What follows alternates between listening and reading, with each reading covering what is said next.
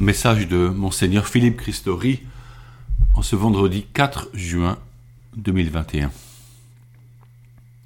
Par une lettre apostolique appelée Anticum Ministerium, publiée le 10 mai 2021, le pape François a institué un ministère de catéchistes. Cela honore avec raison ceux et celles qui assument cette mission. Saint Luc écrit à son jeune ami Théophile disant qu'il s'est bien renseigné sur tout ce que fit Jésus, afin que ce jeune disciple se rende bien compte de la solidité des enseignements qu'il a reçus. En Luc 1, verset 4. Belle expression que celle qui vante la solidité des enseignements. Comme il est précieux pour vivre sa foi d'en bien connaître le contenu. Malheureusement, mais tournées dans les écoles primaires démontrent que la solidité des enseignements n'est pas toujours suffisante.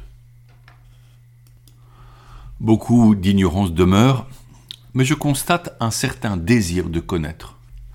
À nous d'y répondre en étant plus présents dans ces écoles, prêtres et laïcs. Qui seront les personnes concernées par ce ministère de catéchiste C'est encore à définir.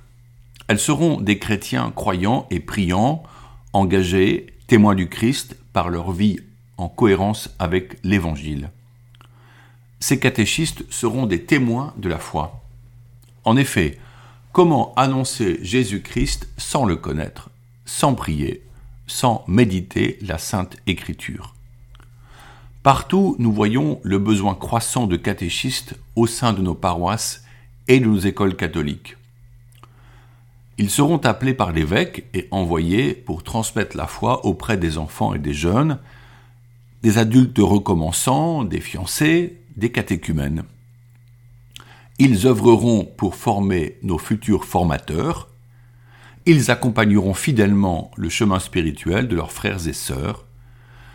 Ils seront aux avant-postes de l'annonce et de la mise en place de processus de transmission de la foi en vue de permettre l'expérience de la présence de Jésus.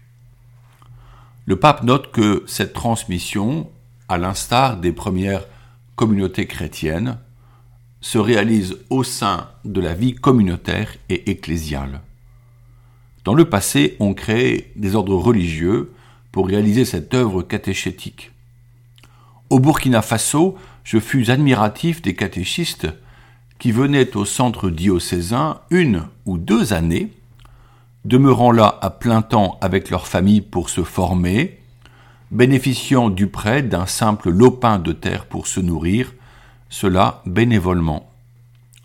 Vivre ensemble et fortifier la fraternité est essentiel pour la transmission de la foi, car là se vivent des relations d'amour, condition nécessaire de la fécondité. Être catéchiste est enthousiasmant. Cependant, il y a urgence.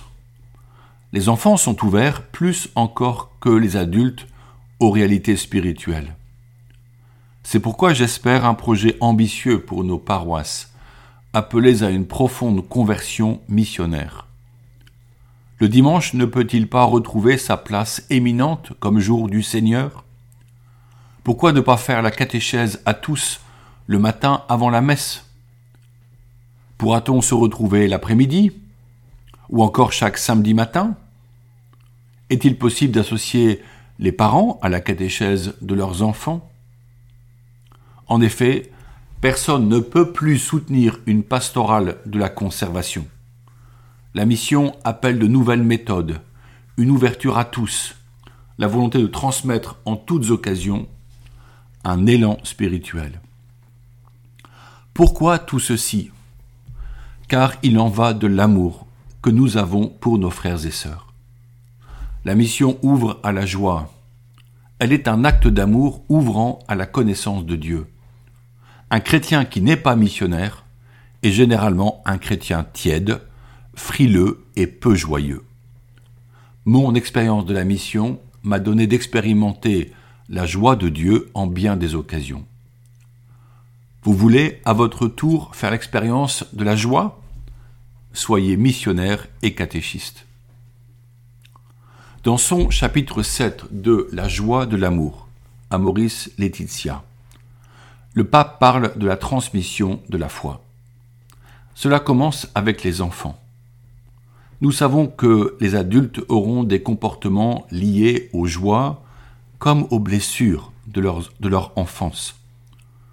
Ces dernières auront un réel impact sur la vie des couples. L'enfant doit acquérir des habitus, de bonnes habitudes mises en place tôt. Leur acquisition se fait par la répétition d'actions bonnes et justes, avec le refus de la compromission avec le mal. Ainsi l'enfant grandit dans la vertu et trouve sa liberté dans le service du bien, du vrai et du beau. Cela se fait lentement, avec réalisme, persévérance et patience, dialogue et encouragement. Présenter la vie des saints ou de figures inspirantes aide jeunes et adultes à s'engager dans ce chemin de sainteté. Il est toujours possible de prendre cette route tardivement, lorsque Jésus frappe à la porte du cœur. L'espérance chrétienne ne condamne pas et ne baisse pas les bras.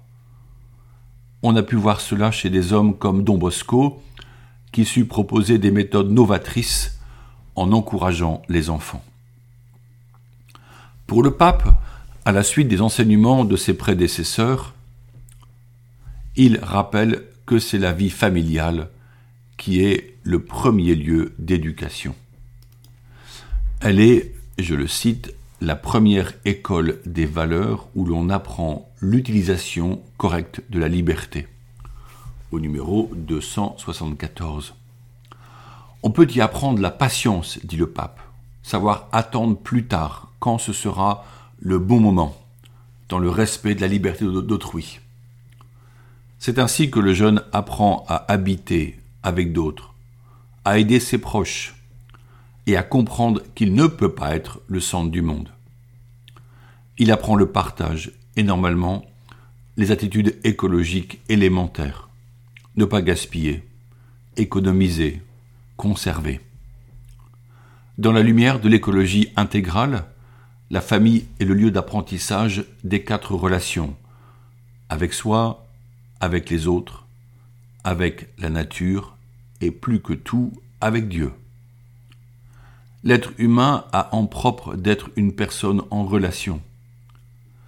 Pour prévenir les jeunes face au mal et construire leur personnalité dans la liberté, la famille devrait être le lieu de l'éducation sexuelle assumée par les parents. Parler avec ses enfants de la beauté et du sens de la sexualité leur évitera la brutalité des messages et des images véhiculées sur Internet et les réseaux sociaux. Encouragés dans la chasteté, ils apprendront à se réserver pour un bel amour, un engagement durable, sans s'être blessés profondément par des expériences immatures et éphémères. Enfin, la famille n'est-elle pas le premier lieu de la transmission de la foi? Elle est, je cite le pape, le lieu où l'on enseigne à percevoir les raisons et la beauté de la foi, à prier et à servir son prochain. Au numéro 287. C'est dès la toute petite enfance que les parents feront vivre ces moments quotidiens de la prière, du baiser à Jésus ou à la Vierge. La permanence de la relation avec Jésus-Christ en famille transformera les cœurs, permettant aux jeunes de devenir fervents et missionnaires. Enfin, la famille est éducatrice en charité. Sainte Thérèse de l'Enfant Jésus dit que sa maman lui donnait une pièce à offrir à un pauvre, ainsi son cœur se façonnait.